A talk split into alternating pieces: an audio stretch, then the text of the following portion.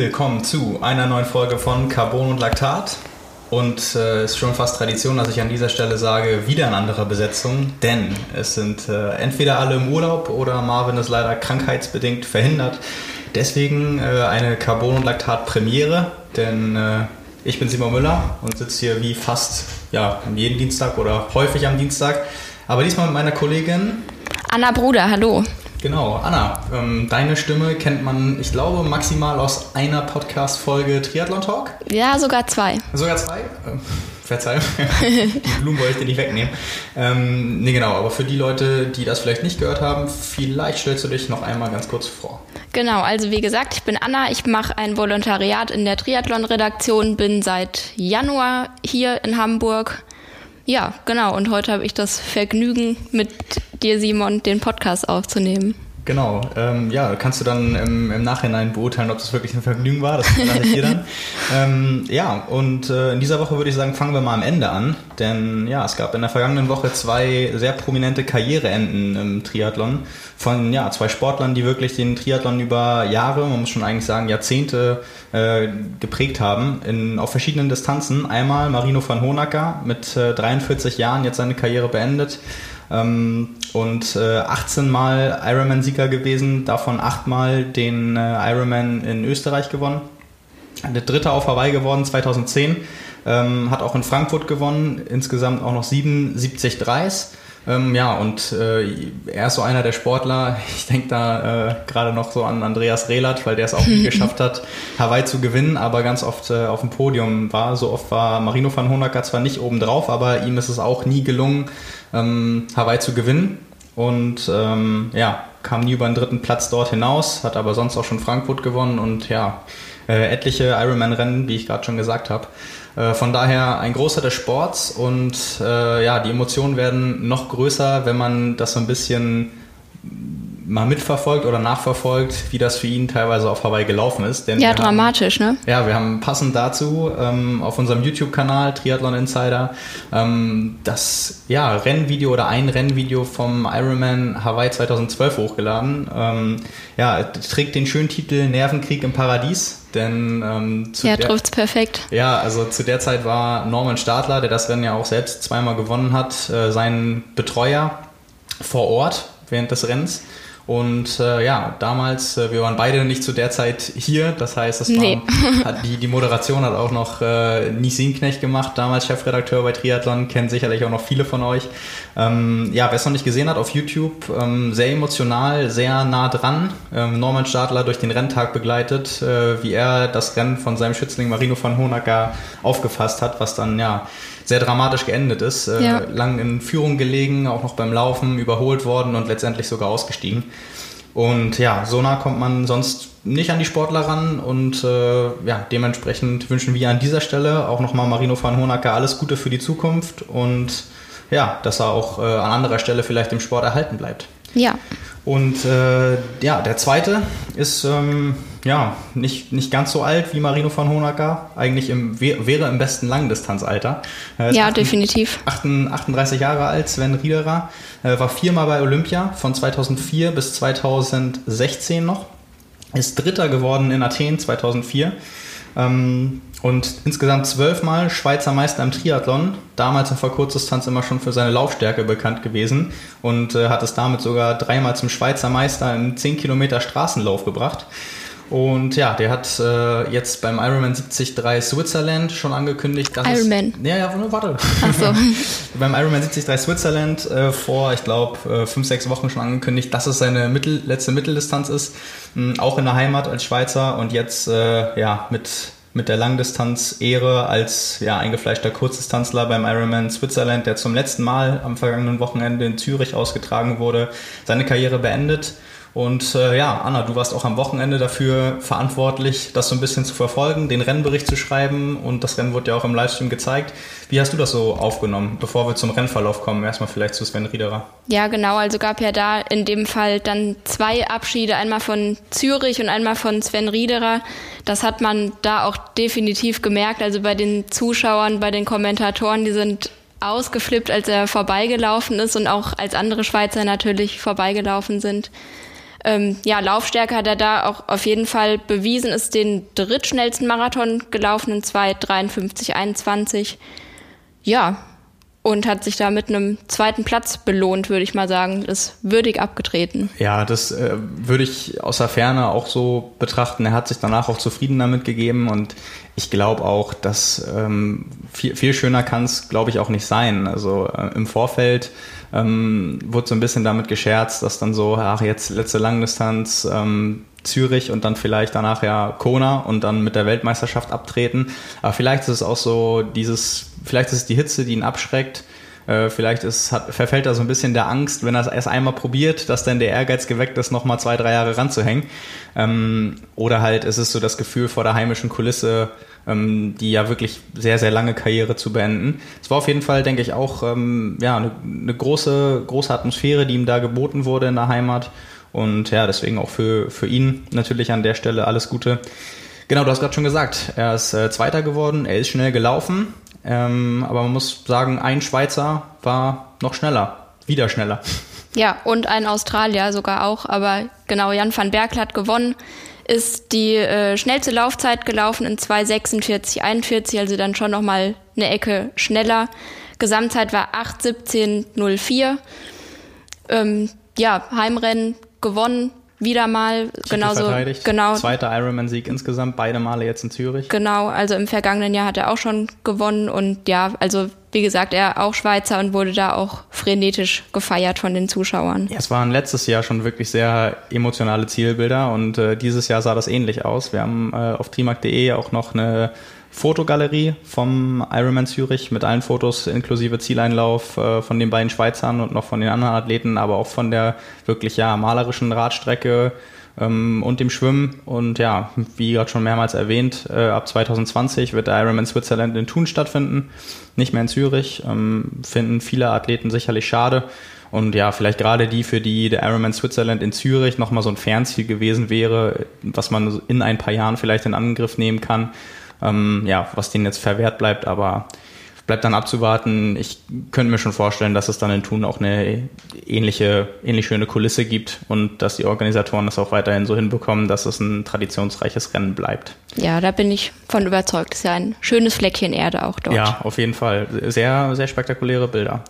Ähm, genau, also für alle, die es nicht so verfolgt haben und sich jetzt fragen, was mit den Frauen war, ja, also muss man fairerweise sagen, nichts war mit den Frauen. Es gab keine. Ja, genau, zumindest aus Profisicht. Ähm, ja, war nur ein männliches Profifeld am Start. Und wie gerade schon erwähnt, äh, Sven Riederer Karriere beendet. Ähm, dementsprechend seinen Slot nicht angenommen. Es gab sogar zwei. Jan van Berkel hat den genommen und äh, ich glaube, der drittplatzierte Cyril Vignot hat dann den äh, zweiten Slot genommen. Genau. Und äh, ja, ein bisschen schade. Wir haben es letzte Woche diskutiert äh, für Christian Kramer, der darauf gehofft hat, ähm, sich da noch für Hawaii qualifizieren zu können, nachdem ja unter wirklich katastrophalen Umständen, muss man, muss man ja echt sagen, an der Stelle ihm ja der Slot verwehrt geblieben ist, den er jetzt im Nachhinein eigentlich in Lanzarote verdient hätte. Ich brauche das, glaube ich, an der Stelle nicht nochmal alles aufzurollen. Wer es nicht mitbekommen hat oder gehört hat, kann das entweder bei ihm äh, über Social Media äh, nochmal irgendwie nachlesen oder den Podcast von der letzten Woche hören. Ähm, genau, also leider nur Platz 6 für ihn. Das hat äh, nicht gereicht, ist beim, beim Laufen am Ende relativ eingegangen. Ähm, ja. ja, also das war die ganze Zeit war er wirklich noch gut auf Kurs und in den ersten beiden Disziplinen wirklich so im Bereich der Führenden. Lag dann auch lange eigentlich noch auf Platz 5 und wurde dann eigentlich noch kurz vor Schluss von Ronny Schildknecht überholt. Der fünfte Platz hätte dann in dem Fall tatsächlich auch nichts gebracht, Ja, aber genau. genau beim Laufen dann einfach eingebrochen, wenn man das so sagen kann. Aber ja, ja. genau. Ansonsten Startzielsieg Jan van Berkel, der immer, dem viele sicherlich auch dadurch kennen, dass er einer der wenigen Weltklasse-Athleten ist im Triathlon auf der Langdistanz, die sich Low Carb ernähren. Waren auch wieder äh, ganz coole Bilder eigentlich von seinem Frühstück am, am Rennmorgen, wo er sich dann irgendwie Ja, schlecht. vier Eier reingezogen hat. Also wo, wo sich echt alle Leute fragen, hier von wegen, ich meine, wir leben es ja vor oder äh, also ich mache es auch so, aber nicht an so prominenter Stelle hier wie Frank, der ganz offen zeigt, wie viele Gummibärchen er in den beiden Tagen vorm Rennen verdrückt. Ja, das ist Ähm, aber wenigstens Zucker und Eier würde man normal sagen, wie sie es nicht machen sollten. Ja, ja, genau. Deswegen meine ich ja, also wir ähm, predigen hier auch was anderes und machen es auch anders und für uns oder für mich ja auch sonst immer funktioniert das auch ziemlich gut.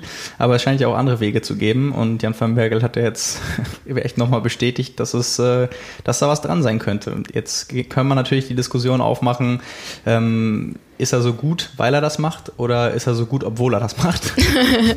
also wäre da vielleicht noch was gegangen sonst, aber nein, also wir hatten ja auch, äh, auch schon mal einen Artikel genau darüber äh, bei uns im Magazin und äh, den habe ich damals auch mit ihm gemacht und er sagt auch da ganz offen drüber, dass es nichts ist, was er jetzt jemandem irgendwie empfehlen würde, einfach mal zum Ausprobieren, sondern das ist eigentlich eine Grundsatzeinstellung, die auch erst funktionieren kann, seiner Meinung nach, wenn man das ein paar Monate durchhält. Ja, definitiv. Und äh, das ist nichts irgendwie mal eine Woche ausprobieren und ach, ich merke nichts, dann ist es ja alles, ist ja alles Käse. Ja. Oder Aber sich nach äh, zwei Tagen wundern, wieso man nicht so energiegeladen ist oder ja, so. Genau. Also ja. das, das meint er ja schon auch, dass es aber trotzdem mit ihm oder, oder bei ihm nicht nur funktioniert, sondern dass auch etwas ist, wo er glaubt, dass er gesundheitlich davon profitieren kann und aus der Überzeugung heraus äh, sich auch so ernährt und nicht nur ausschließlich aus sportlichen Gründen.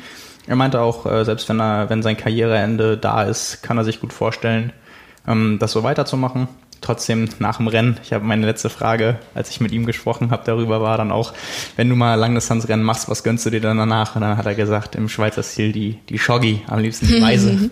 und da haben wir noch dann gesehen auf Social Media, hat er sofort Donuts im Ziel bekommen. Hashtag und, Low Carb. Ja, genau, Hashtag Low Carb. Ähm, genau, also das geht dann schon auch noch. Springen wir vom Ironman Switzerland nach Kanada ähm, genau genommen nach Edmonton. Da war nämlich das siebte von acht WTS-Rennen, quasi das vorletzte. Jetzt steht nur noch das äh, Grand Final in Lausanne an. Und äh, vorher ist noch das Testevent der Olympischen Spiele in Rio auf dem Olympiakurs, worauf sich jetzt alle ja wirklich intensiv nochmal vorbereiten. Beispielsweise die Norweger am Höhentrainingslager extra das Rennen in Edmonton ausgelassen, die deutschen Athleten, die in Hamburg am Start waren, in der Höhe von St. Moritz. Und ähm, ja, trotzdem war das Feld eigentlich ziemlich gut besetzt. Mm, mit so einem kleinen, dass man jemals bei einem von den Brownlees von Überraschungssieg sprechen würde, äh, ist eigentlich, ähm, ja, ist eigentlich Quatsch. Aber ich glaube, es war der erste WTS-Sieg für Jonathan Brownlee seit zwei Jahren. Ähm, lange Durchstrecke gehabt, auch diese Saison in Crash verwickelt in Hamburg, dann an anderer Stelle mal einen Platten gehabt. Äh, wirklich viel Pech. Und äh, ja, jetzt das Rennen über die Sprintdistanz gewonnen vor Mario Mola, ähm, der am Ende schneller gelaufen ist, auch die schnellste Laufzeit des Tages. Es gab allerdings auf der Radstrecke ähm, zwei Gruppen, eine Ausreißergruppe, wo eben Mario Mola nicht dabei war. Und äh, dafür aber Jonathan Brownlee und auch Martin van Riel, der Belgier, der für seine Radattacken bekannt ist, äh, es geschafft hat, in der Gruppe rauszufahren oder mit einer Gruppe rauszufahren und auch nicht eingeholt zu werden, hat sich mit seinem äh, besten WTS-Ergebnis der Karriere bisher belohnt. Ja, Platz drei. Ähm, ja, jemand, der so ein bisschen überrascht hat, war Hayden Wild, noch ein ganz junger ähm, Neuseeländer, der für von den fünf Laufkilometern dreieinhalb eigentlich Seite an Seite oder genau dahinter, also hinter Mario Mola mitgelaufen ist. Das muss man ähm, erst mal schaffen. Ja, also ich war auch wirklich sehr verwundert. Ich dachte so, oh, wenn der sich jetzt richtig übernimmt, dann wird er vielleicht von noch ein paar mehr Leuten eingesackt. Aber ja, am Ende Vierter geworden, auch für ihn das beste Ergebnis bisher. Und ja, eigentlich jetzt so ein, so ein Fingerzeig ähm, in Richtung großes Finale oder ich, ich bin bei sowas auch recht am überlegen, für wen welches Rennen mehr Gewicht hat. Also wer eher darauf setzt, sich jetzt in Tokio schon sicher für Olympia zu qualifizieren oder wer beim Grand Final ähm, in Lausanne nochmal richtig gut abschneiden will. Ähm, das wird sicherlich unterschiedlich sein. Ähm, Javier Gomez, der jetzt insgesamt eine ziemlich gute Saison hat, äh, hat musste das Rennen vorzeitig beenden. Und ähm, ja, ist ja traditionell auch auf der olympischen Distanz eher stärker. Ähm, ja, wie gesagt, also von aus, aus deutscher Sicht vielleicht noch, jetzt nachdem wir die Sieger äh, abgegrast haben, sage ich mal, äh, Jonas Breinlinger auf Platz 29 beim WTS-Debüt. Und ja, wie eben schon erwähnt, die eher größeren deutschen Namen oder die Athleten, die regelmäßig in der WTS starten, gerade in Trainingslagern verteilt, erstmal für das Testevent und für das, für das Grand Final haben das Rennen ausgelassen, weil das natürlich auch ein, ein großer Reisestress ist, der, der das dann, der dann damit verbunden ist. Genau. Da ähm, ging es ja auch eher darum, um Erfahrungen zu sammeln für die jüngeren ja, Athleten. Genau, sicherlich. Anderen. Also bei, bei den Männern einmal für Jonas Breinlinger, bei den Frauen sah das ähnlich aus. Da war Lena Meissner am Start, auch für sie WTS-Debüt. und auch, auch keine Laura Lindemann, die zu den Athleten gehört, die sich gerade vorbereiten.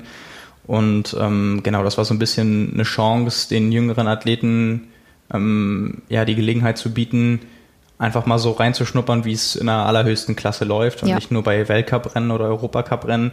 Und ich glaube, das haben die auch ziemlich dankbar angenommen und das sind ja auch Resultate, äh, also damit, damit kann man sicherlich gut leben. Also Platz 19 das ist eine Top 20 Platzierung direkt beim, beim ersten ja. Rennen. Das ist äh, bei den Frauen jetzt, äh, klar, da ist der Sprung nach vorne schon wirklich groß. Also da reden wir hier, wir werden gleich nochmal auf die Ergebnisse zu sprechen kommen, aber von anderthalb Minuten am Ende im, im Laufen, die dann fehlen zum, zum Sieg. Aber Gut, ist halt die Frage, ob dann sofort ein Sieg das Ziel sein muss. Und natürlich ist es nochmal ein anderes Niveau, aber das, wie, wie Fares Alsultan das ja bei uns auch im Interview schon gesagt hat, das muss alles Schritt für Schritt gehen.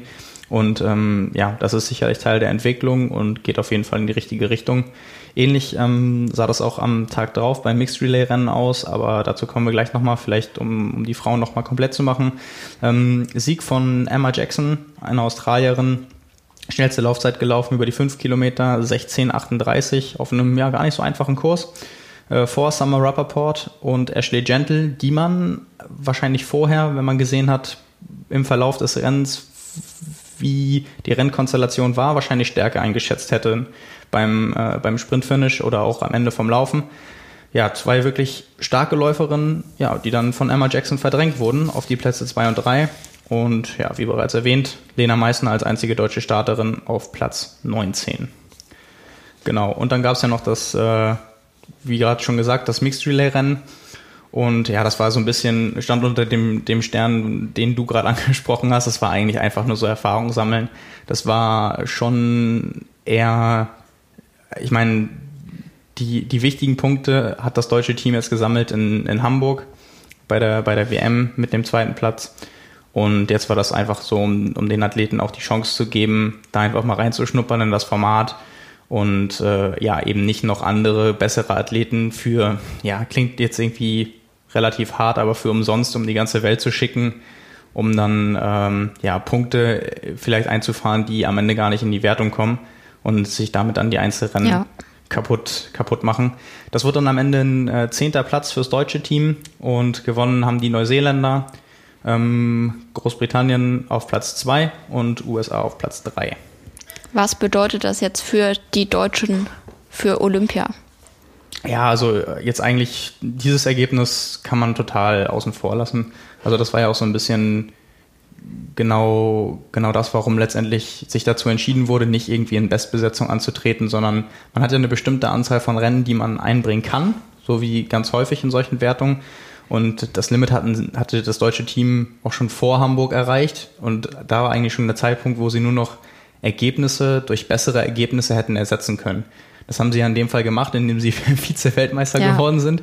Ähm, ja, ich wollte gerade sagen, geht eigentlich nicht besser, ginge schon theoretisch besser, aber so eigentlich für die Punkte, das, das war heißt, ja, gebracht hätte nur ein Sieg was und. Genau, also ja. nur besser gewesen wäre ein Sieg. Ähm, das war ja gar nicht so weit weg, aber letztendlich hat ein zweiter Platz schon wirklich sehr, sehr viel für das Ranking gebracht. Und deswegen war das Rennen hier auch jetzt keins, wo man sagen, hätte sagen müssen, irgendwie, ja Leute, ähm, Trainingslager hin oder her, ähm, eigentlich müsst ihr da alle in Bestbesetzung antreten und wir brauchen die Punkte. Also es war jetzt schon so, dass ähm, das eigentlich für, für das Ranking erstmal keine große Rolle gespielt hat, weil man das Ergebnis eben nicht einbringen muss. Deswegen haben andere die Chance bekommen und ich denke mal, darüber sind die auch wirklich dankbar. Ja, und zufriedenstellend. Ja, also da, da muss man ja auch echt, echt sagen, dass es nicht dann darum geht oder dass man auch nicht verlangen kann von so jungen Athleten, die da keine Vorerfahrung haben, dass sie da irgendwie routinierte oder auch wirklich deutlich Stand jetzt leistungsfähigere Athleten in, in Grund und Boden ja. schwimmen, radeln und laufen. Aber wie gesagt, das ist ja ein Entwicklungsprozess, der wahrscheinlich nur stattfinden kann, wenn man den Athleten diese Gelegenheiten bietet. Und von daher ist es ja auch gut, äh, dass es dann so gehandhabt wird. Genau, jemand, der am Wochenende in der WTS nicht auf der Startliste stand, weil er an anderer Stelle aktiv war, aber sonst wahrscheinlich äh, in der Sprintdistanz auch ähm, relativ weit vorn gelandet wäre, ist äh, der Brite Alexi, über den wir dieses Jahr auch schon häufiger mal gesprochen haben. Und äh, ja, quasi, der führt ja so ein Doppelleben. Ja, hat schon oft für Aufsehen gesorgt, auf Ja, jeden Fall. Der ist ja jetzt, ähm, der kommt ja eigentlich so ein bisschen aus dem Laufen und man kannte ihn vor dieser Saison im Triathlon eigentlich nicht so richtig. Aber wenn man in, in der Ausdauerszene irgendwie äh, drinsteckt, Alexi, dann hat man vielleicht, bringt man den oder hat man den noch eher mit Laufen in Verbindung gebracht. Das hat sich dieses Jahr so ein bisschen verändert äh, in Richtung ähm, Olympia 2020 wollte er den Fokus deutlich mehr auf Triathlon legen. Das hat er ja gleich mit einem Weltcup-Sieg am Anfang des Jahres auch geschafft. Das war so der Zeitpunkt, wo man ihn dann, wo, wo dann wahrscheinlich viel klar war, okay, ähm, jetzt erstmal ein bisschen weg vom Laufen. Ja, denkst du? Man merkt, dass er laufen kann, definitiv. Z- Zumindest sollte man, ähm, sollte man meinen, irgendwie, wenn der jetzt spezifischer für Triathlon trainiert, dann ist, hat, bringt er nicht mehr die Leistungsfähigkeit mit, um bei reinen Laufveranstaltungen ähm, ja, mitzumachen. Also das ist ja wirklich jemand an, an der Stelle, wer das, wer das noch nicht weiß, der war auch bei den äh, Olympischen Jugendspielen und ähm, ist letztes Jahr eine Bestzeit über 10.000 Meter in seiner Heimat von 27,51 gelaufen, deutlich schneller als äh, jeder andere Triathlet bisher Solozeiten auf der Bahn gelaufen ist. Ich glaube, der zweite dahinter ist Landsmann Alistair Brownlee, der mal in Stanford bei einem Track Meet 28,32 gelaufen ist. Also wirklich zwei Welten echt noch Ja. mal besser. Und ja, Alexi ist am Wochenende, der kommt ja aus London, es war Diamond League in London, ähm, ist er die 5000 mitgelaufen und hat tatsächlich eine Bestzeit aufgestellt. Ist äh, 13,29 gelaufen. Wahnsinn. Insgesamt Zwölfter geworden und hat seine alte Bestzeit von 13,34 um 5 Sekunden verbessert, um das einmal ins Verhältnis zu setzen. Ist in dem Bereich auch ziemlich, ziemlich krass, diese fünf Sekunden. Ja, äh, genau. Einmal, einmal das. Und ähm, also viele von den Zuhörern werden wahrscheinlich in ihrem Leben schon mal Bahneinheiten oder kann man ja auch auf der Straße laufen, auf jeden Fall 1000 Meter Intervalle. Ist ja, Ja. so ein Klassiker. Das würde im Fall von LXI bedeuten, fünfmal 1000 ohne Pause zu laufen hintereinander in 2,42. Ja. Um das nochmal vielleicht runterzuberechnen und ein bisschen zu veranschaulichen, das sind 400 Meter Zeiten, also eine Runde um den Sportplatz von 65 Sekunden, zwölfeinhalb Mal hintereinander ohne Pause. Ich habe dich vorhin schon spaßeshalber gefragt, du bist ja auch eher, du, du kommst ja vom Laufen. Ja. Und äh, bist ja auch übers Laufen in Triathlon gekommen, genauso wie ich auch vor einigen Jahren. Wie lang könnte, könntest du das 5000 Meter Tempo von Alexi laufen? Ja, ich habe mir das natürlich auch überlegt. Ähm, ich bin noch keine Runde in 65 Sekunden gelaufen. Ähm, 200 Meter würde ich mir eventuell zutrauen.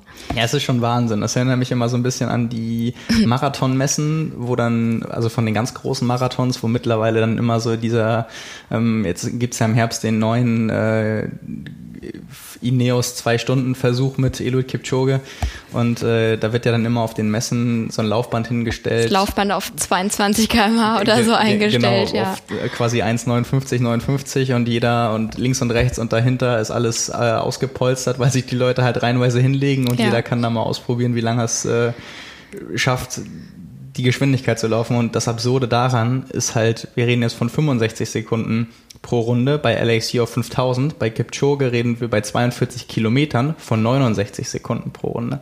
Ja. Äh, das ist klar, ist nochmal ein Unterschied, aber es ist gar nicht so weit auseinander. Also Und wenn- sehr viel weiter. ja, also wenn Alexi das achtmal laufen würde plus zwei Kilometer, dann hätte er eine Marathonzeit von 1,53 und ein bisschen.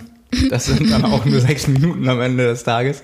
Das ist schon Wahnsinn. Das ist alles, kann man alles ins Verhältnis setzen. Also wir reden hier vom schnellsten laufenden Triathleten, den es jemals gegeben hat, gemessen an Solozeiten natürlich, die ganze Gesamtbelastung und Vorbelastung mal außen vor gelassen. Ähm, und das wiederum ins Verhältnis setzen zu einem Reinläufer, ähm, einem, einem Afrikaner in dem Fall und das auf den Marathon zu übertragen, ja, also es geht halt irgendwie immer doch noch eine Stufe krasser. Aber ja, es äh, ist schon Wahnsinn. Also da hat äh, jemand hat mir auch eine Nachricht geschickt am, am Wochenende und meinte, ich habe mir gerade das Diamond League Rennen aus äh, aus London angeguckt, äh, die 5000 Meter und auf einmal sehe ich da Alex hier im Bild. wusstest du wusstest du das? So einfach so, wenn du als Triathlet da so reinguckst und dann einfach so zweimal so, huch, äh, den kenne ich doch. Und was macht der da? Also es ist schon Wahnsinn, dass Hat der er sich verlaufen? ja, also offensichtlich nicht. Also nee. der ist zwar im Kreis gelaufen, aber hat offensichtlich gut den Weg gefunden. Ja, ähm, ja ich, ich, ich finde es echt sehr bewundernswert, wie der das schafft, mit dem ganzen Training und guten WTS-Resultaten es so zu schaffen, bei den Spezialisten mitzuhalten. Man muss bei ihm auch wirklich sagen, er ist 21 Jahre alt. Also das ist noch kein Alter, wo man sagt, der ist jetzt auf jeden Fall schon austrainiert. Also sowohl im Laufen als auch im Triathlon äh, geht da eventuell noch einiges. Das ist ähm, das ist schon nicht ohne. Ja, kann man gespannt sein. Ja, auf jeden Fall. Dann springen wir mal von der inter internationalen Kurzdistanz zur nationalen Kurzdistanz, denn am Wochenende war auch wieder Bundesliga, dieses Mal in Tübingen, äh, das dritte Bundesliga-Rennen der Saison. Und ja, es gab eigentlich einen Doppelfavoriten. Sieg muss man gar nicht so weit ausdehnen, ähm, nachdem letztes Mal ja Potsdam das so ein bisschen spannend gemacht hat in der Gesamtwertung bei den Männern, äh, haben diesmal die beiden Teams von Buschütten äh, sowohl bei den Herren als auch bei den Damen gewonnen. Und ähm, ja, vielleicht zur Einzelwertung Dorian Connex, der ja überraschenderweise äh, Franzose äh, das WTS-Rennen in Bermuda dieses Jahr gewonnen hat. Sein erstes WTS-Rennen der Karriere hat jetzt in Tübingen auch gewonnen. Das ist ja immer, immer wieder so, dass da die ganz großen internationalen Namen auch in der Bundesliga starten und ähm, ja, die Rennen dann auch häufiger gewinnen. Richard Murray ist auch so ein bekanntes Beispiel. Mario Mola auch schon ganz oft in der Bundesliga gestartet. Ähm, genau. Hinter ihm Ryan Sissons, auch ein bekannter WTS-Starter aus Neuseeland und Luke Burns. Ähm, genau. Und in der Teamwertung, wie schon eben angesprochen, Buschitten auf Platz 1 vor Darmstadt die ja sehr positiv eigentlich überrascht haben auf Platz 2 und dem äh, Team Saar. Genau, und äh, bei den Frauen ähnlich, also sowohl Tagessieg im Einzel als auch bei der Mannschaft an Buschütten. Ähm, Emmy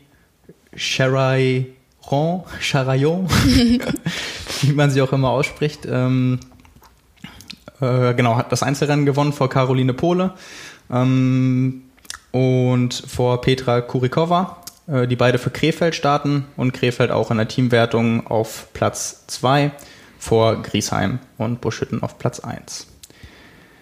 Genau. Ähm, ja, das so zu den ganz bekannten Rennen. Wir können einmal noch einen ganz kurzen Abstecher machen zu ja, nationalen Veranstaltungen, die so ein bisschen Tradition haben ähm, aber im ja, internationalen Kontext irgendwie nicht ganz, ganz so bekannt sind. Das ist einmal der Römerman in Ladenburg, äh, ganz oft Teil des Rhein-Neckar-Cups, ähm, wo auch viele bekannte Namen hm, schon gestartet sind und auch immer wieder starten. Ähm, ist eine olympische Distanz, ähm, die ja relativ anspruchsvoll ist. Dieses Jahr gewonnen von ähm, Timo Hackenjos, ein Nachwuchsathlet vom ähm, Head Performance Sportsteam, glaube ich, heißt es. Neckars Ulm, ähm, in der Reihenfolge, glaube ich. ähm, bei den Frauen Caroline Brüstle vom, von TV Mengen. Mhm, genau, und äh, um das vielleicht, es ist immer so schwierig, wenn man von Nachwuchsathleten spricht, von denen viele noch vorher wahrscheinlich nie was gehört haben. Also das sind schon wirklich sehr, sehr starke Leistungen, die da gebracht werden. Also zum Beispiel Markus Rolli auf Platz 3 und der wird vielen sicherlich was sagen. Ähm, Zweiter schon im Kraichgau geworden, dieses Jahr Ironman 73 Thailand gewonnen. Also wenn man da über einen äh, jungen Nachwuchsathleten spricht bei einer olympischen Distanz, den vielleicht noch nie jemand gehört hat, das sind alles äh, Namen, die kann man für die Zukunft auf jeden Fall mal so im Hinterkopf behalten und ähm, da wird man noch sicherlich noch was von hören. Ähm, Liegt ja genau. vielleicht auch daran, dass die Kurzdistanz einfach nicht so im öffentlichen Interesse ist wie ein 73. Ja, also ja, sicherlich. Das ist ja auch immer, immer wieder das, ähm, das Thema. Also das prominenteste Beispiel aus dem letzten Jahr ist halt immer noch Frederik Funk. Ja. Der ganz rasant diesen Wechsel geschafft hat, vorher schon auf der Ebene wirklich erfolgreich war und danach gesagt hat, es ist einfach sagenhaft, wie unterschiedlich die Wahrnehmung da ist und wie groß dann auf einmal ja. so ein Erfolg bei einem Challenge-Rennen ähm, ist im Vergleich zu ja irgendwie so lokalen Veranstaltungen, auch Bundesliga-Rennen oder sogar Europacups oder Weltcups teilweise, wenn du da irgendwie 32. Wird, wirst, dann nimmt es keiner wahr. Wenn du eine Top-5-Platzierung bei einem Challenge oder Ironman 73 Rennen ja. machst, dann ähm, läuft so ungefähr jedem aus der Szene dein Name über den Weg. Ähm, genau, also das dazu. Platz 2 Maximilian Sasserath ähm, und Platz 4 und 5 Malte Plappert und Julian Erhardt, die man äh, sicherlich auch alle schon mal vielleicht gehört hat. Äh, genau, war die Jubiläumsaustragung des Römerman, wie gerade schon gesagt, traditionsreiche Veranstaltung, 25 Jahre. Und ähm, ja, genau. Davon hatten wir noch so ein Kaliber am Wochenende, den äh, Schliersee-Triathlon. Kennen einige der Zuhörer vielleicht noch aus Bundesliga-Zeiten, war früher mal ein Bundesliga-Rennen, ein sehr hartes. Ähm, ja, und da kann man es eigentlich relativ kurz machen, weil da hat äh, Sebastian Neef, der vielleicht einigen auch äh, ein Begriff ist, mit ja, fast zehn Minuten Vorsprung gewonnen, zum dritten Mal. Das äh, Triple quasi, nachdem er 2016 und 2018 schon mal gewonnen hat. Und ja, für ihn das Saisonhighlight hat er danach gesagt, ähm, die Xterra WM auf Maui. Also mal ein bisschen abseits der Straßen unterwegs. Ähm, genau. Und ja, das vielleicht äh, zum, zur Wochenendzusammenfassung. Dann gab es, wo wir bei lokalen Veranstaltungen sind, noch eine Nachricht, die sicherlich auch viele gefreut hat, nachdem wir letzte Woche darüber gesprochen haben, dass Jan Frodeno im Allgäu startet. Ähm, ja, scheint sich. Tun es ihm einige nach. Genau, scheint sich Sebastian Kienler gedacht zu haben, das ist doch mal eine gute Idee, äh, wieder in Deutschland zu starten, als äh, Vorbereitung vor Hawaii. Und äh, hat bekannt gegeben, dass er jetzt am Wochenende ähm, beim Heidelbergman an den Start geht. Und das ist auch nicht ganz unbekannt für ihn. Hat das Rennen dreimal schon gewonnen. 2006, 2008, 2009. Und jetzt nach zehn Jahren kehrt er zurück und ja, steht wieder am Start von einem Rennen, wie ich glaube, jeder, der es mal gemacht hat, ich habe es noch nie selbst gemacht, ich höre nur immer wieder regelmäßig ähm, das Klagen von unserem Chefredakteur, wenn ihm die Albträume wieder einholen. Das war nämlich sein zweiter Triathlon. Und äh, Nils äh, Fließhardt kommt ja vom vom Radsport, hat ja auch vorher jahrelang bei Roadbike gearbeitet und hat dann gedacht, ah, die Triathleten irgendwie, das ist ja eine, eine profilierte Radstrecke, die können doch bestimmt alle nicht so gut Rad fahren. Und äh, da kann ich ein bisschen so meine Stärke ausspielen. Und Nils, äh, ich, ich drück's mal vorsichtig aus, ist kein guter Schwimmer. und das war ein Lob an der Stelle. Ähm, und hat dann halt gedacht, auf dem Rad kann er dann mal richtig zeigen, was geht. Äh, wusste aber zu dem Zeitpunkt nicht, dass auch ähm, der Heidelbergman Teil des rhein Cups war in dem Jahr und dass da halt die ganzen Heißdüsen auch starten und halt Leute, die auch richtig was aufs Pedal bringen. Und ja, dann sind ihm halt auch nicht nur äh, die Fäuste beim Schwimmen, sondern auch die Laufräder beim Radfahren um die Ohren geflogen und dann war da nicht viel mit irgendwie Zeit gut machen. Ich glaube, äh, wir haben das mal nachgeguckt, er ist so im, im Mittelfeld gelandet. Ich glaube, eher sogar unteres Mittelfeld. Aber die Geschichte erzählt er immer wieder gern, dass er total naiv bei seinem zweiten Triathlon überhaupt rangegangen ist und dachte, harte Radstrecke, Radfahren kann er ja. Ähm, ja, Pustekuchen. Und wenn ich mich nicht täusche, ist es auch immer noch die Geschichte, die er so gerne erzählt, weil die Laufstrecke da fünf Kilometer bergauf und dann nach fünf Kilometer bergab geht. Ich glaube, ich, ich hoffe, ich verwechsel das jetzt nicht. Aber ähm, auf jeden Fall kann ich mich gut daran erinnern, als er das das erste Mal erzählt hat. Und das ist jetzt auch schon wirklich ein paar Jährchen her, bestimmt zwei, drei Jahre her, dass ich die Geschichte zum ersten Mal gehört habe. Und da dachte ich mir schon, das ist eigentlich echt cool. Also es ist ein Rennen, ähm, was ich eigentlich echt gerne mal machen würde. Es hat jetzt auch wieder dieses Jahr nicht gepasst, aber da steht irgendwie auch echt nochmal auf der, auf der Liste. Und ich, ich kann mich auch daran erinnern, dass wir mal eine Umfrage gemacht haben mit den Profis, was die jeweiligen Lieblingsrennen sind. Und äh, ja, logischerweise hat dann nicht jeder Hawaii gesagt, weil es ging ja um das Lieblingsrennen und nicht um das wichtigste ja. Rennen. Ähm, und ich glaube, es war Patrick Lange, der da gesagt hat, der Heidelbergman ist für ihn die ja, schönste Veranstaltung. Und ja, ich glaube, das kennen wir ja auch irgendwie alle, dass äh, es nicht unbedingt eine Großveranstaltung mit 2000 Teilnehmern braucht, um im Gegenteil. Genau, um irgendwie so ein super krasses Event äh, auf die Beine zu stellen. Kann auch, hat sicherlich auch seinen Charme und die, die Berechtigung, aber es hat ja auch immer was, wenn das ein bisschen ähm, ein Tick weit kleiner ist, gut organisiert, familiär organisiert, ähm, ja, so eine richtige Gemeinschaft aufkommt, weil. Das ist eine andere Atmosphäre. Ich kann das nur genau. von Laufveranstaltungen sagen, weiß ich nicht, irgendeine kleine Laufserie bei mir in der Heimat oder so, da backen die Omas Kuchen mhm. und so, den man dann für 1,50 oder so oder noch weniger das Stück kaufen kann, ein Euro der Kaffee danach und ja, das ist einfach, ja, hat eine, hat eine, einen eigenen Charme, definitiv. Ja, ja, genau so ist es. Genau, und dann äh, sind wir mal gespannt, was Sebastian Kiene da auf dem Asphalt zaubert. Der ist ja gerade im Trainingslager in Livigno, wie schon im vergangenen Jahr. Hm, hat man jetzt auch zwischendurch so, so ein paar Sachen gesehen. Einmal, dass ihm die Atmosphäre offensichtlich wieder sehr zu gefallen scheint, äh, wenn man seinen äh, Social Media Aktivitäten Glauben schenken darf. Und ja, das sah auch wirklich so aus, als wenn das sehr beneidenswert ist. Ich ähm, denke, da kann man es gut aushalten. Ja, also ich, ich würde gern mit ihm tauschen.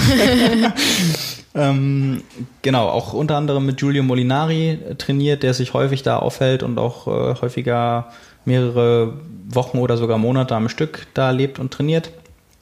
Von daher ähm, ja, macht das ja nur so ein bisschen als Formtest, ist ja jetzt kein irgendwie Highlight oder so, keine, keine Meisterschaft, ja. einfach so ein bisschen als ja, Standortbestimmung, um dann wahrscheinlich zu gucken, wie es mit dem äh, Trainingsverlauf in Richtung Hawaii oder vielleicht auch Ironman 73 werden, da hat er sich ja noch nicht final zu geäußert. Wer äh, weiß. Dann, dann weitergeht. Ja, wer weiß. Äh, von Sebastian Kienle und Social Media Aktivitäten springen wir mal zu einem ganz großen Konkurrenten von Sebastian Kienle, der immer sehr unterhaltsam ist. Äh, haben vielleicht einige von euch auch schon gesehen, äh, Lionel Sanders, der in, der, in, den vergangenen Monaten sehr viel Zeit hatte und das auch versucht hat, unterhaltsam zu überbrücken. Kann jetzt wieder trainieren, aber schränkt auch trotzdem seinen YouTube-Output nicht wirklich ein. Er hat jetzt, äh, ich glaube, das vorletzte Video war ein Tag ist er begleitet worden mit all dem, was er isst. Und das war auch schon wirklich genau. sehr unterhaltsam verpackt. Und jetzt hat er 20 Minuten im neuesten Video gezeigt, wie sein, ja, eigentlich ist es ja nicht sein Trainingsraum, sondern seine, seine Trainingsräume oder Trainingsetage. Ein Geschoss. Ja, genau. Das komplette Haus ist unterkellert. Er hat alles. Ja, er hat wirklich alles. Also das ist äh, sehr beneidenswert für alle, die, ja, für alle die sich halbwegs mit Indoor-Training anfreunden können, weil den, den Witz, dass Lionel Sanders für Training nicht das Haus verlassen müsste, der, ja, es ist halt mittlerweile echt kein Witz mehr. Also, Nein.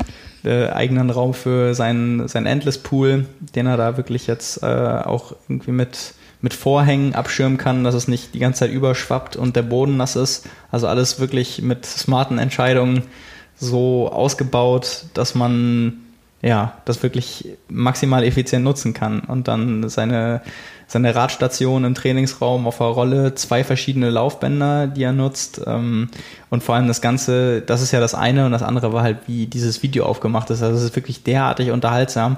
Normalerweise sollte man meinen, irgendwie, ja, das klingt jetzt gar nicht so spannend. Ich schaue mir mal an, wie das aussieht und gut ist. Aber es sieht. Es ist wirklich witzig. Ja, einmal, es, es ist wirklich witzig. Und ähm, es ist auch echt spektakulär gemacht, so wie er, er das hingerichtet hat da. Aber ähm, einige von euch kennen vielleicht MTV Crips, noch von früher. Ähm, ich bin eigentlich fast ein bisschen zu jung, kenne das aber auch noch und habe das auch noch ein bisschen verfolgt. Und er hat das so ein bisschen im MTV Crips-Style versucht ja, und was heißt versucht? Versucht äh, beinhaltet ja meistens immer nur, dass es bei einem Versuch geblieben ist. Aber das hat er schon wirklich gut geschafft, dass so ein bisschen so Tür auf und dann so dieses, oh, MTV Cribs. Also ja, kommt doch rein, ich zeige euch mal, wie so, oder das ist der Moment, wo ich euch zeige, wie ich wohne und trainiere und dann. Ja, ähm, und oh, ich habe überhaupt nicht mit euch gerechnet. Ja, genau, Sag so doch beim nächsten Mal Bescheid. Genau, ihr hättet ja wenigstens sagen können, dass ihr vorbeikommt. Jetzt ist es schon so spät. Also so richtig, halt ganz offensichtlich. Ja. Äh, spaßig gemacht, aber halt richtig gut. Also das, das kann man sich echt, echt anschauen. Das ist wirklich nicht nur irgendwie Sport, äh, sondern, sondern echt Unterhaltung in dem Fall. Ja, und man wird fast ein bisschen neidisch auf das Indoor-Training. Es ist ja auch so, wie er ganz am Ende irgendwie sagt. Also, wenn er das vergleichen sollte, für ihn ist das Indoor-Training eigentlich schöner als Outdoor. Es ist natürlich maximal effizient es, es gibt ja auch noch dieses Video von, von Lionel Sanders auf Hawaii 2017, glaube ich, wo er sich dann, wo dann irgendwie ihm das, das Wort abgeschnitten wird mit so Delfinengeräuschen, weil er halt flucht und das im Video nicht zu sehen sein sollte, weil er irgendwie schon wieder auf dem Highway das fünfte Mal an der Ampel warten musste. Und wo er so meinte, wenn ich jetzt meine Rolle mitgenommen hätte und auf den Balkon gefahren ja. wäre, wäre das nicht passiert ja. und so. Also ähm, das spielt da vielleicht auch noch so ein bisschen mit rein. Aber ich, ich glaube, er ist einfach jemand, dem extrem wichtig ist, dass er keine Störfaktoren da hat, weil er sich da sonst auch irgendwie drüber aufregt.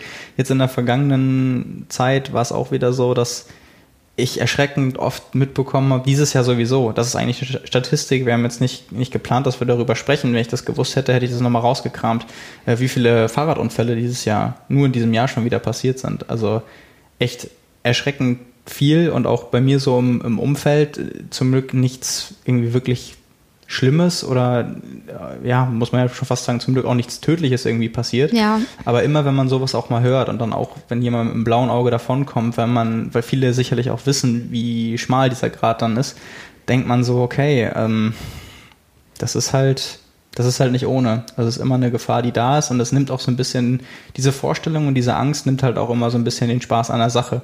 Also ja, definitiv. Ich, ich denke da jetzt echt an ähm, Alex Schilling, den vielleicht einige von euch kennen, ähm, auch deutscher, deutscher Profi-Triathlet, ähm, dem in den letzten beiden Jahren schon sowas passiert ist mit, mit Unfällen und auch nie, hat auch nie selbst Schuld gehabt und jetzt schon wieder im Aufbau für einen äh, Ironman Schweden war und dann habe ich das auch nur gesehen, irgendwie so ein, dieses, äh, kennt vielleicht jeder, äh, wenn man dann irgendwie Instagram aufmacht und dann ist das erste Bild, was man angezeigt bekommt, so dieses typische Krankenhausbild von irgendeinem Sportler, wenn was passiert ist, irgendwie ja. mit Daumen hoch und sonst irgendwie so dieses Zeichen, okay, ich bin zwar im Krankenhaus, aber ich kann was schreiben und posten und irgendwie und das ist nicht ganz so schlimm. Ähm, habe ich dann auch nur gesehen und dachte schon so, oh nein. Ähm, und dann hat sie ihn halt wieder erwischt und seine Quintessenz war halt wirklich, weil was ihn so ratlos gemacht hat, als es ihm halbwegs wieder gut ging, ist er auch an die Stelle nochmal hin, wo der Unfall passiert ist hat er dann geschrieben. Und ähm, weil er sich daran dann nicht mehr erinnern konnte und total Blackout hatte und das alles viel zu schnell ging. Aber wo er dann sich die genaue Stelle nochmal angeguckt hat und dann feststellen musste, okay, es, ich bin ich bin rechts gefahren, es war eine gerade Straße, es waren gute Bedingungen, es waren keine Ablenkungen und trotzdem werde ich angefahren. Also ich habe nichts falsch gemacht, die ja. Bedingungen waren super, die Sicht war super, es war alles gut und trotzdem hat man es selbst nicht im Griff, zu jedem Zeitpunkt sicher auf der Straße Fahrrad zu fahren. Nee, definitiv nicht. Und das ist halt, als ich mir den Text dann durchgelesen habe, dachte ich auch echt so, das ist eine beängstigende Vorstellung und gut, dass ich das sage, ähm, ist halt auch relativ passend, weil ich eigentlich auch fast nur auf der Rolle fahre, also, zum, also wirklich 90 Prozent oder sogar 95, also ja, im Schnitt neun von zehn Fahrten mache ich auf der Rolle. Äh, das hat meistens auch andere Gründe und gerade mit, mit Vollzeit arbeiten und so und abends dann anfangen und ich trainiere auch viel spät und früh. Ähm, aber da musste ich dann auch wirklich dran denken, okay, das ist, das ist echt übel. Und dann äh, war seine Quintessenz auch wirklich, ähm, er muss da, er wird darin investieren, ähm, dann häufiger oder er wird keine Intervalle mehr draußen fahren. Und er wird daran, darin investieren, ähm, das dann halt anders hinzukriegen, trainingstechnisch. Sprich, wahrscheinlich auch alles dann irgendwie in der Form Indoor zu machen ja. und dann zu schauen, dass man mit einem ordentlichen Ventilator oder sogar eine ja, fast schon Windmaschine nicht zu viel Flüssigkeit verliert und so weiter und sich das alles so seinen Trainingsraum oder Platz, je nachdem, welche Möglichkeiten man hat, so herzurichten, dass, ähm, dass es möglichst effizient ist und angenehm. Aber ich bin da sehr zwiegespalten, so, muss ich sagen. Also ja.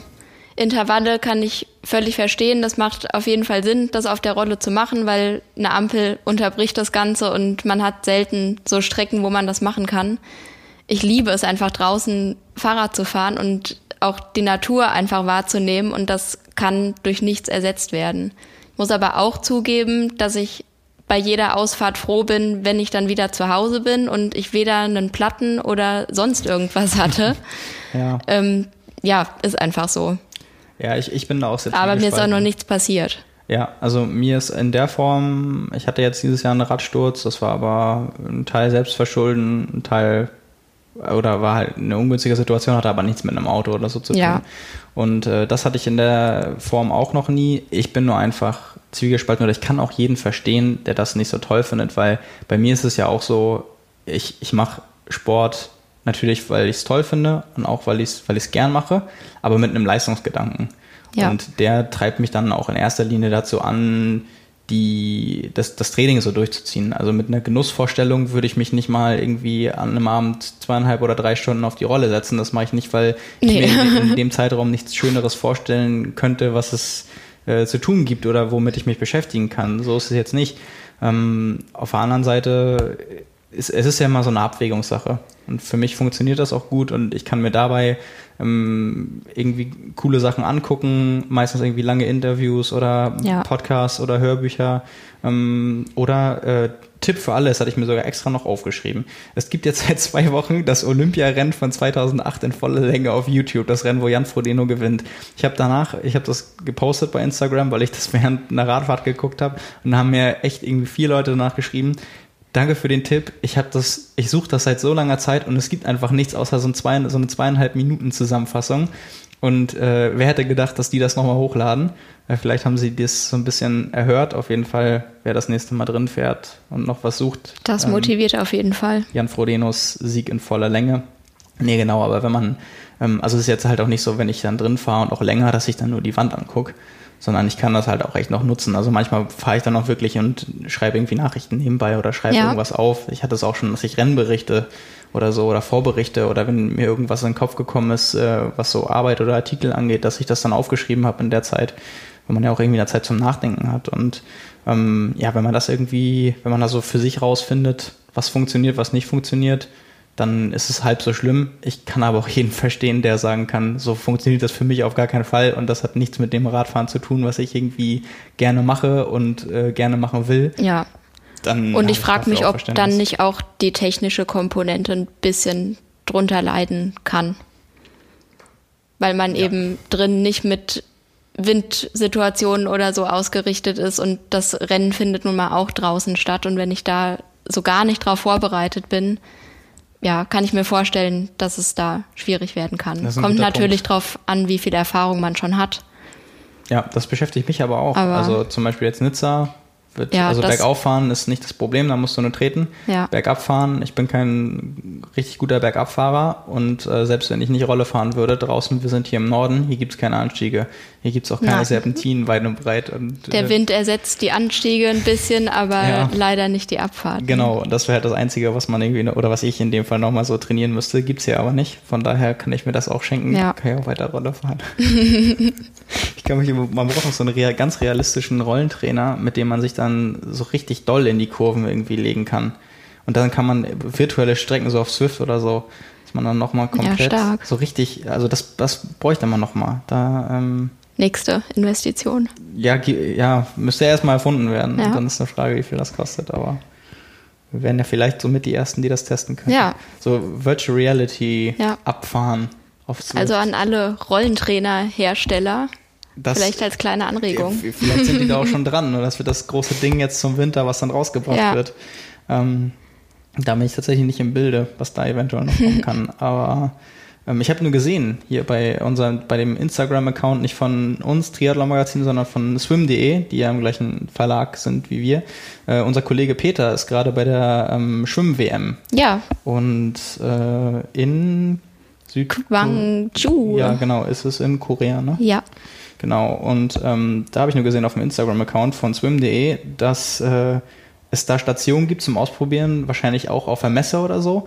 Äh, jemand, der da liegt, wie auf so einem Vasa-Trainer, aber halt nicht mit eingeschnürten Händen, sondern Hände frei und dann mit einer Virtual Reality-Brille und dann einem Bildschirm davor und dann macht er quasi Schwimmbewegung. abgefahren. Und dann, ja, schwimmt er li im liegenden Zustand und sieht dann wahrscheinlich irgendwie das Bild, also mü- müsste ich Peter mal oder müssen wir Peter mal fragen, wenn er wieder da ist, aber so wie wenn er im Wasser liegt und dann unter Wasser oder kann er dann auch vorne rauskommen? Also auf jeden Fall, ähm, wer ja, das, das noch würde nie mich auch mal interessieren. das, also ich fand das auch super interessant, als ich das Foto gesehen habe. Ähm, dachte ich auch, na, krass, was es mittlerweile alles schon gibt. Also die Parallele ist auf jeden Fall zum äh, realistischen Rollentraining und Abfahren beim Schwimmen offensichtlich schon da. Also Ja. dass man da mit einer Brille auf sich einfach hinlegen kann und Steht Luft, der Trainingspartner noch nebendran, macht bisschen Wasser ins Gesicht und dann, ja, kommt Ja, das also- dem Ganzen schon sehr nah. Das äh, ist, glaube ich, spannend, was da die nächsten Jahre noch geht, auch wenn man meinen könnte, dass das ja alles schon relativ ausgereizt ist. Ähm, ja, genau. Dann äh, sind wir gerade von, haben wir es mit Lionel Sanders sehr weit getrieben. Lionel Sanders, Kanadier, dann auch haben wir davon auch noch eine kurze Information aus Kanada, nämlich der Ironman Canada zieht wieder um aus ähm, Whistler, wenn man das richtig ausgesprochen Ja. ist, ich denke, ähm, wo der jetzt stattgefunden hat, zurück nach Penticton und ähm, dem Austragungsort, wo 2017 oder war es letztes Jahr?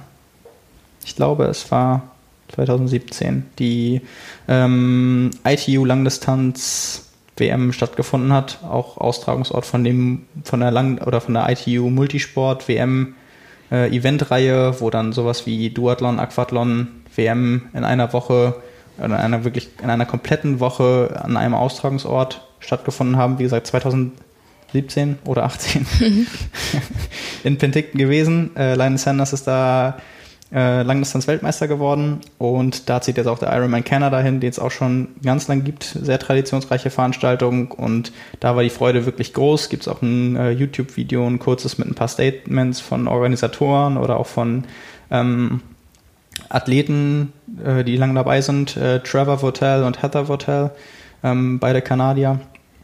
Und äh, ja, die sich sehr gefreut haben. Mm, mit ein paar Statements auf dem Ironman-Account auf YouTube. Und ja, wer dann vorhat, vielleicht in Kanada mal das Rennen zu machen, wird dann zukünftig ab nächstem Jahr einen anderen Austragungsort vorfinden. Ähnlich wie die Situation in der Schweiz, über die wir schon gesprochen haben. Bestimmt auch eine spektakuläre Kulisse. Ja, das denke ich auch. Das hat sich ja auch vorher schon, schon bewährt. Aber das sieht wirklich cool aus. Also immer wenn ich mir so eine Rennteaser angucke, verfalle ich in den Gedanken, mich in so einen spontanen Anfall innerhalb von 15 Sekunden muss ich mich dann zurückhalten, dass ich mich nicht irgendwo anmelde für irgendwas unüberlegt. Aber ähm, ja, das ist schon immer cool, dass es echt gibt, auch wenn wir eine Randsportart sind, gibt es sehr viele und auch sehr viele schöne und extrem gut organisierte und coole Locations und Rennen auf der Welt, auf verschiedene Distanzen. Sehr viel, viel für viele auch der Anreiz tatsächlich. Das die Destination ja, ja. an sich. Das ist ja das Coole auch an, an der Sportart, dass man das so gut miteinander verbinden kann. Ja. Dass man sich nicht nur darauf beschränken muss, irgendwie Strand- oder Kultururlaub irgendwo zu machen, sondern ja. den kann man zwar auch machen, äh, zwischendurch die zwei, drei Tage braucht man dann kurz ja. Rennmodus und zieht das Ding und durch. Und das findet draußen statt, nicht in der Halle oder auf einem Sportplatz, der überall gleich aussieht. Genau, ja. Das Schon cool. cool. Genau, dann ähm, kommen wir noch zur Vorschau. Denn am Wochenende haben wir ja auch wieder einiges zu tun. Ja, definitiv. Freitag geht's los mit der Pressekonferenz vom Ironman Hamburg. Genau, wir sind sehr gespannt. Das Schwimmen findet statt, wie es aktuell aussieht. Also ich äh, gucke immer mal. Sag das, sag das nicht zu laut. Diese Woche wird richtig warm. Noch. Ja, es wird warm, aber es war die letzten Wochen auch nicht so warm und ich glaube, die Blaualgen halten sich noch zurück. Ja, die Messungen sehen ganz gut ja, aus. Also, also glaub, da, da gehen wir mal fix, von aus, dass geschwommen wird und dass auch mit Neo geschwommen wird. Ich glaube, die Alze hat 17 Grad oder so, als ich das letzte Mal geguckt habe. Ja, frisch. Ja, frisch, genau.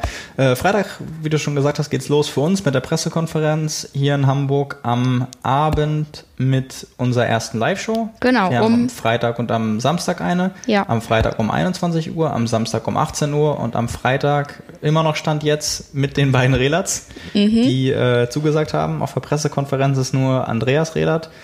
Ähm, ja, weiß nicht, ob das ein Zeichen darauf ist, dass Michael Rehlert sich doch nochmal anders entschieden hat. Ich glaube nämlich, der steht auch auf der Entry-List für den Ironman Sweden in Kalmar. Und ähm, ja, da sind wir dann aber wahrscheinlich erst schlauer, wenn dieser Podcast schon draußen ist. Ähm, aber ja, gehen wir mal von der Oder Zusage am Freitag. Ja, oder spätestens am Freitag seht ihr, mit wem wir in der Konstellation ja. dann da stehen. Genau, wird wieder live übertragen.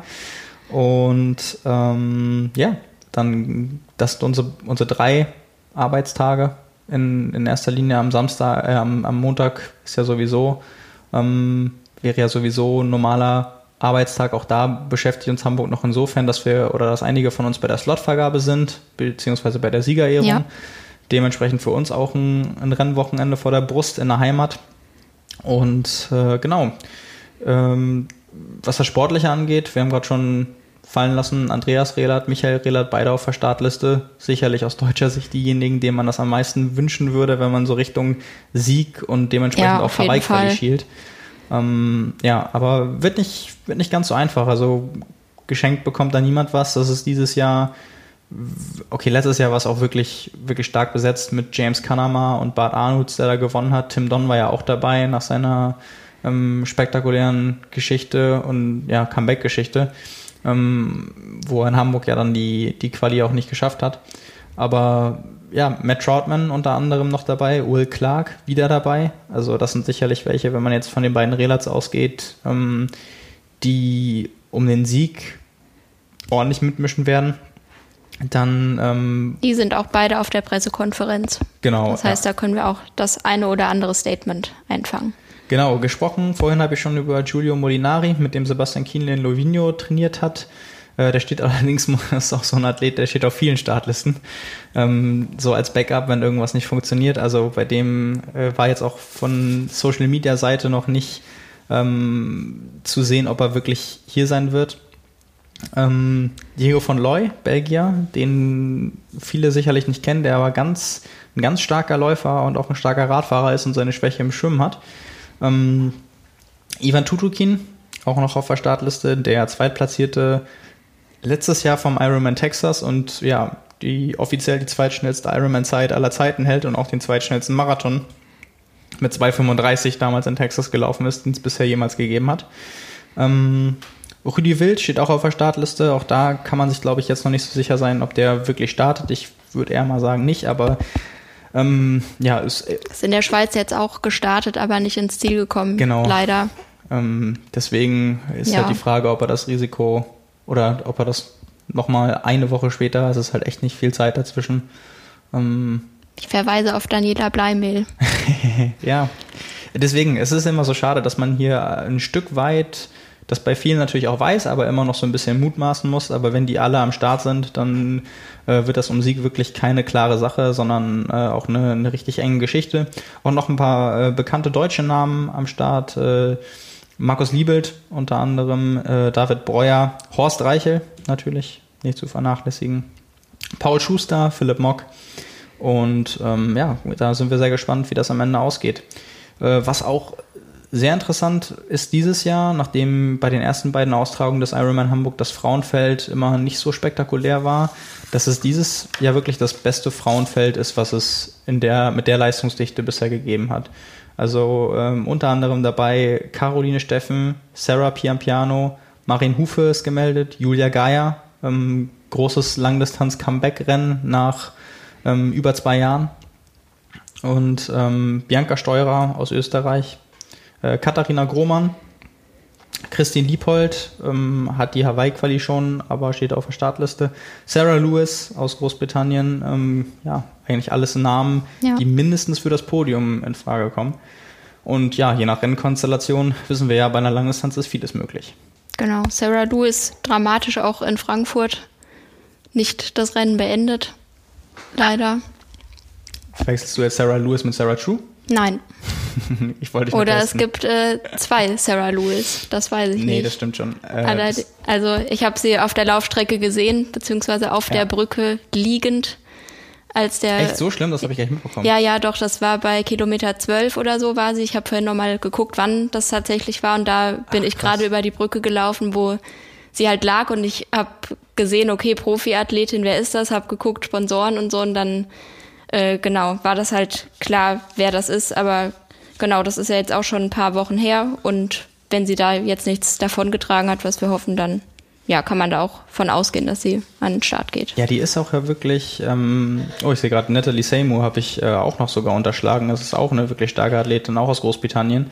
Ähm, aber Sarah Lewis, ich, also die, die ist ja unter Umständen, wenn sie ein gutes Rennen macht, auch wirklich noch eine Kandidatin. Ich glaube nämlich, die ist noch nicht für Hawaii qualifiziert, die dann für den Hawaii-Slot dann interessant wäre auf jeden mhm. Fall. Also ich glaube, das war ja auch ihr primäres Ziel in Frankfurt und deswegen denke ich, es ist nicht unrealistisch, dass sie auch jetzt in, in Hamburg am Start ist. Ähm, das ist schon. Ja, ja, sie war da auch echt gut dabei bis zu dem Zeitpunkt eben, bis Kilometer 12, 13. Genau, ich habe so. hab nämlich nur gesehen, dass äh, sie irgendwann raus sein muss, weil sie im Tracker nicht mehr aufgetaucht ja. ist. Ich war ja nicht, nicht vor Ort, aber die hatten wir ja vorher auch für die Top-Platzierung so auf dem Schirm. Ähm, von daher, ja, das äh, wird sicherlich eine interessante Konstellation. Genau, äh, all, wir haben ja gerade schon gesagt, also in aller Ausführlichkeit ähm, gibt es dann von uns alle Informationen, Entwicklungen, Statements, Interviews ab äh, Freitag auch wieder auf unserem YouTube-Kanal zum Ironman Hamburg. Ähm, ein großes Rennen ist noch am Wochenende. Das ist ähm, die Challenge Prag mit auch einigen großen Namen. Peter Hemmerich ist wieder dabei, ähm, der fünf Challenge-Rennen in Folge gewonnen hat und dann von Sebastian Kienle bei The Championship geschlagen wurde, auf Platz 2 verdrängt. Äh, Pablo da Pena, der auch äh, häufig die Challenge-Rennen gewinnt, bei denen er startet und letztes Jahr auch im Challenge-Ranking am Ende des Jahres, ich glaube, ich Platz 1 mit Sebastian Kienle geteilt hat. Bradley Weiss mit dabei, der hat den ersten 73 des Jahres in seiner Heimat in Südafrika gewonnen, 2019. Michael Weiß steht auf der Startliste. Aus deutscher Sicht sehr interessant wird noch Frederik Funk, Thomas Steger auch wieder mit dabei. Also ja, da ist wirklich ordentlich was los. Im Frauenfeld äh, sieht das ähnlich aus. Emma Pellant, Radgar Kahlefeld, ähm, Lisa Norden und Bea Weiß ja, also da gibt's wieder einiges zu verfolgen. Und ja, so wie immer, wer es nicht verfolgen kann, hört dann nächsten Dienstag an dieser Stelle, wie es ausgegangen ist. Ja, ähm, wird nicht langweilig. Nee, auf gar keinen Fall. Also da werden wir, glaube ich, einiges zu berichten haben vom Wochenende. Einmal was die Ergebnisse angeht und auch was unsere Erfahrungen angeht, die wir selbst am Wochenende beim Ironman Hamburg gesammelt haben. Ja, kommen wir noch fix zu unseren Kategorien und dann sind wir auch schon durch. Einmal noch kurz einschreiten, ja, vielleicht äh, ein ganz, ganz weiter Vorsprung Richtung Oktober und zwar Ironman Hawaii. Gibt es hier in Hamburg die lange Hawaii-Nacht von uns als Gastgeber in Zusammenarbeit mit der Kaifu Lodge dort vor Ort. Genau, ähm, Public Viewing mäßig aufgezogen. Also es gibt äh, was zu essen, was zu trinken, Leinwände und ähm, genau, wenn man sich das Ticket kauft, ist die Tageskarte von der Kaifu Lodge auch mit inklusive. Das lohnt sich definitiv. Ist ein echt cooles Fitnessstudio inklusive Schwimmbad, Wellnessbereich, allem, was das Herz begehrt. Genau, eine Tombola wird es auch geben und es gibt unter anderem zu gewinnen einen Startplatz für den Ironman Hamburg im nächsten Jahr von Ironman und ähm, von Hannes Hawaii Tour ist ein Startplatz für den Allgäu Triathlon auch im nächsten Jahr. Ja, danke für den ähm, Einwurf noch, das hätte ich nämlich an der Stelle vergessen. ähm, also für alle Nordlichter, für die das interessant sein könnte, ähm, den Ironman Hawaii in bester Gesellschaft mit ein bisschen Unterhaltung und Rahmenprogramm im Oktober zu genießen, der ist herzlich eingeladen und äh, kann sich bei näheren Infos da mal noch informieren. Genau, die Veranstaltung gibt es bei Facebook, also einfach auf Teilnehmen klicken, Ticket kaufen und genau. dann Spaß haben. Gut, dann äh, kommen wir mal zum Kommentar der Woche. Den habe ich bewusst ausgewählt beim Artikel von, vom Karriereende von Marino van Honacker, ähm, bei dem angesprochenen Video äh, vom Anfang, da hat jemand drunter kommentiert, äh, der Tag, an dem mein Kind seinen Namen bekommen hat. Marino. das war wirklich, das muss, das muss echt ein eingefleischter Triathlet gewesen sein, der dann von diesem ja, spektakulären Rennen so beeindruckt war, dass äh, der sich dann überlegt hat, Marino ist doch nicht nur ein erfolgreicher Triathlet, sondern auch ein ja. schöner Name. und den gleich mal genommen hat. Das fand ich cool äh, zu lesen. Also genau, das als Kommentar der Woche. Dann kommen wir zur Frage der Woche. Wie gut oder schlecht übt sich das Intervallfasten auf das Training aus? Das war eine Frage, die wir bekommen haben bei einem Aufruf vor einigen Wochen, wo wir euch gefragt haben, welche Fragen habt ihr denn? Ähm, postet es hier runter, schreibt uns. Das gilt natürlich immer. Also ihr könnt uns über verschiedene Formate kontaktieren, per Mail, auf Facebook, auf Instagram und ähm, uns die Fragen schicken. Wir beantworten das in verschiedenen Konstellationen. Entweder wir greifen es für den Podcast auf, wir haben QA in jeder unserer Zeitschriften, wo wir Leserfragen ähm, immer mit einbinden oder wir antworten euch direkt. Also nicht zurückhalten, ähm, schreibt uns da gern. Genau. Und Anna, du bist diejenige, die zu dieser Frage ein bisschen mehr sagen kann. Ja, genau. Also ich habe äh, genau über das Thema eigentlich schon einen Artikel geschrieben und kenne mich in der Sache ein bisschen aus oder ja, ich würde fast behaupten, relativ gut, weil ich genau das Intervallfasten eben auch selbst praktiziere, zumindest ab und an mal. Ähm, ja, zunächst muss man mal differenzieren, um welches Training es sich handelt. Wenn man jetzt ein Fettstoffwechseltraining macht, dann hat das auf jeden Fall seine Berechtigung. Allerdings muss man dazu sagen, dass man ein Fettstoffwechseltraining sowieso ohne Kohlenhydrate aus, äh, ausführt und ja, man brauchte halt einen Namen dafür. So, und jetzt heißt es Intervallfasten und ist der heißeste neue Scheiß, so ungefähr. So neu ist es gar nicht mehr, aber genau, ich glaube, jeder weiß, was ich meine. Das heißt, äh, wenn ich ein Fettstoffwechseltraining durchführe, dann ist es ja bietet es sich an, das am Morgen zu tun, eben nüchtern. Da habe ich am Abend vorher gegessen und habe eben sowieso diese längere Nahrungskarenz über die Nacht hinweg eben. Kann dann noch relativ früh vielleicht zu Abend essen, dass äh, die Dauer noch ein bisschen länger wird und dann, genau, ist das in dem Fall auf jeden Fall gut. Wenn ich jetzt härtere Intervalle laufe oder eine längere Einheit, die, weiß ich nicht, auf dem Rad länger als zwei Stunden dauert oder beim Laufen länger als eine Stunde, dann funktioniert das einfach nicht ohne Kohlenhydrate. So, also man hat dann in Jan dem Fall. Berkel gefällt das nicht. Ja, sorry Jan an der Stelle. ähm, genau. Gibt sicher immer Ausnahmen, aber generell als allgemeine Empfehlung kann man das Ja. auf jeden Fall so sagen, dass man sich damit einfach keinen Gefallen tut. Ähm, genau.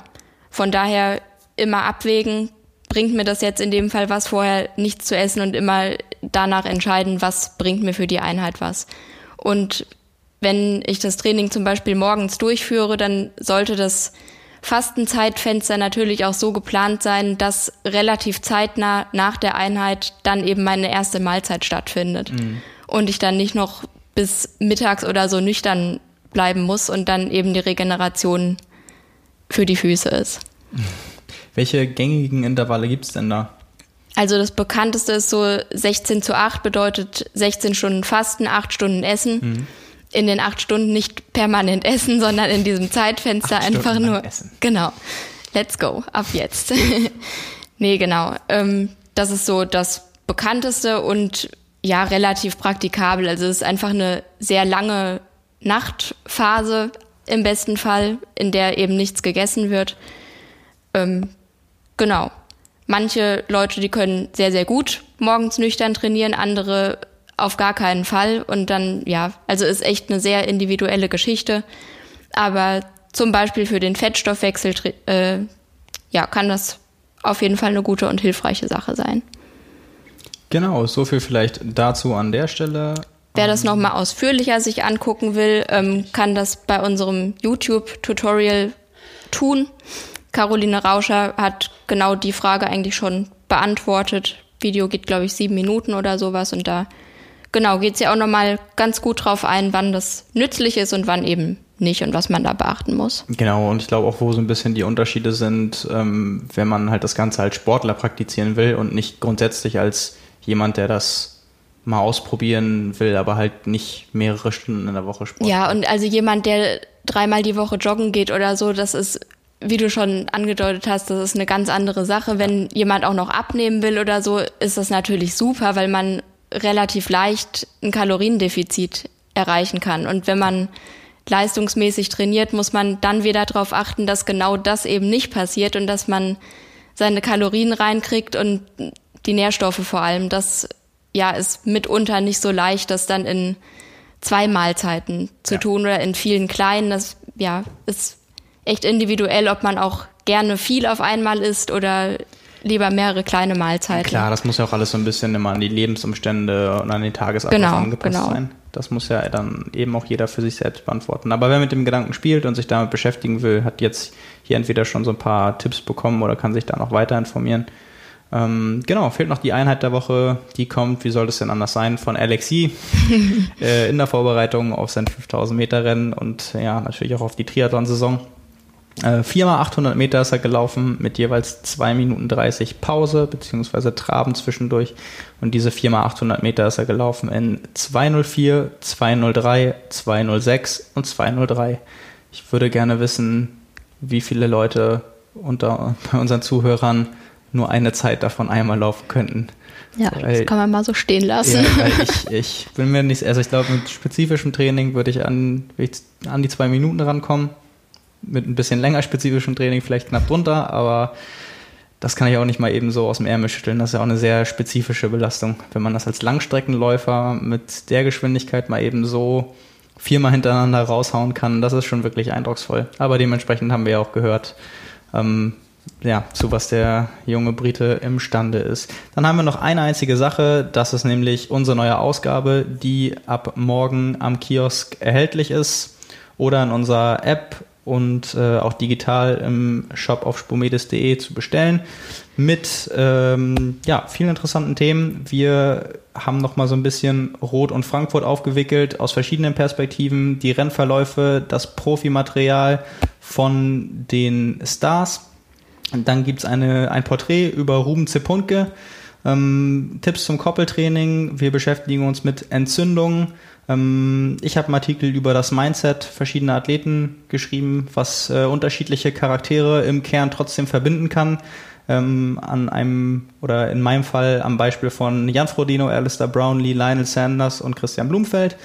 Ähm, ja, und noch viele andere Themen, die sicherlich interessant sind. Also wer es noch nicht gelesen hat, der findet da bestimmt auch etwas Interessantes. Ja, ich denke, da ist auch für jeden was dabei, wieder mal. Genau, wir beschäftigen uns ja immer damit äh, oder versuchen ja immer die richtige Mischung zu finden und da möglichst viele Leute auch zu bedienen. Genau, wenn ihr Feedback habt, äh, Tipps oder Wünsche, genau, wie schon gesagt, schreibt uns gern. Ansonsten an dieser Stelle vielen Dank fürs Zuhören. Bis zum nächsten Mal. Macht's gut. Bis dann. Tschüss auch von meiner Seite.